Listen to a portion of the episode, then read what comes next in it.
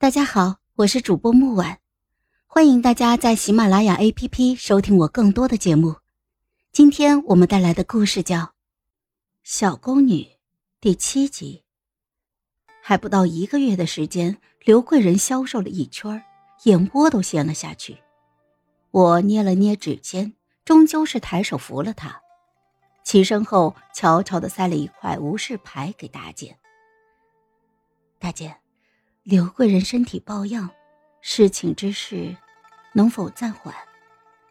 大监虽然是太监，却是帝王身边的红人，他的话多少有些分量。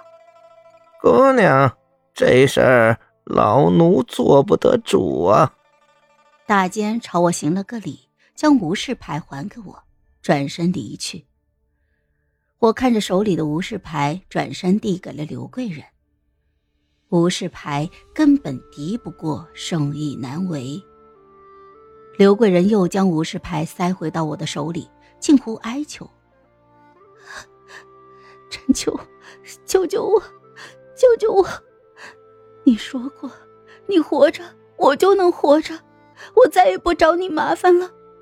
这些赏赐全都给你。”我捏着无事牌，指尖发白。刘贵人莫说胡话，当心隔墙有耳。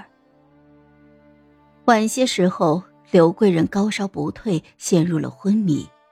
她一开了药离开。夜幕降临，宣旨的大监没来，只遣了一个小太监带了颗百年人参过来，让刘贵人好生的歇息，待身体康愈再承圣恩。刘贵人不去侍寝，我也难得清闲。晚间，我躺在池塘边的石头上，看着天空半圆的明月。深秋时节，风透着三分寒意，却比不上我心之寒。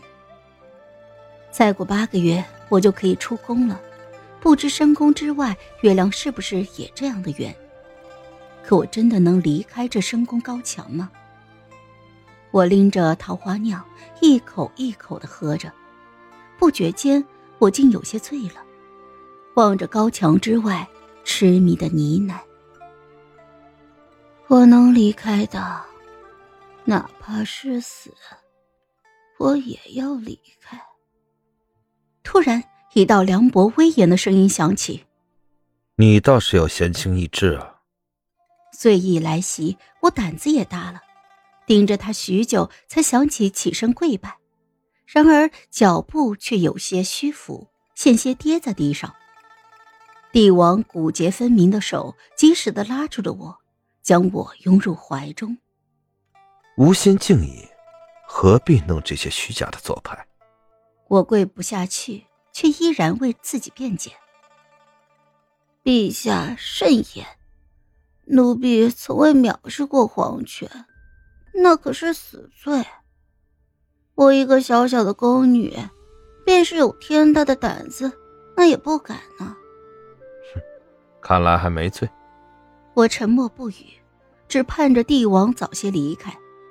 可他却躺在了我方才躺着的地方，抢了我的桃花酿，直接对着瓶子喝了一口。桃花酿，嗯，味道不错。我来不及阻止，说话的声音里不自觉的透出了几分气性。自是不错，这可是我珍藏了十年的佳酿。他一个帝王，拥有无数美酒，偏偏抢我这一口酒。生气了？月光皎皎，映出他那一双好看的星眸，透出了几分温柔滋卷，就像曾经那个温柔的帝王。望着他最宠爱的妃子，我连忙摇头，将那些想法甩出了脑海。一定是我喝多了，醉眼朦胧，看错了。还是这般小气。明天来这里，朕陪你十瓶便是。我觉得我是真的醉了，因为我看到帝王竟然笑了。那个生性凉薄，即便看着无数人死在面前。即便是兄是父都不会眨眼的周元安，竟然笑了。醉了，真是醉了。我抢回了我的桃花尿，刚要踉踉跄跄的离开，就落入一个宽阔的怀抱中。陪朕赏月，朕陪你饮酒。月光皎洁，我看着近在咫尺的英俊面庞，忍不住笑了起来。我想到了我的愿望，离开这座后宫，嫁个凡人，平安度日。若那人是他，倒是欢喜。但我知道，一切不过是我的妄念。在男人的心里，再深沉宠爱，也敌不过九五至尊的权力。想什么？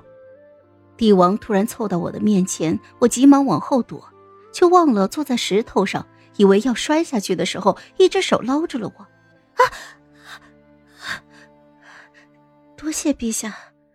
再多的谢，也不如来点实际的行动。我脸色涨红，气的。堂堂九五至尊要什么没有，偏偏为难我一个小宫女。哼，陛下莫开玩笑了，奴婢一个小宫女也只有贱命一条，哪有实际的报答陛下？朕要你的命做甚？啊！不过你这个人倒是又香又软。啊！登徒子，模样也俏。哈，流氓！我脸颊越发的涨红，索性就闭上了眼睛。我醉了。帝王沉默了片刻，突然就说道：“给朕生个孩子吧。”好了，本集故事就到这儿，我们下集见，记得订阅和点赞哦。如果你有喜欢的故事，也欢迎在留言区告诉我们。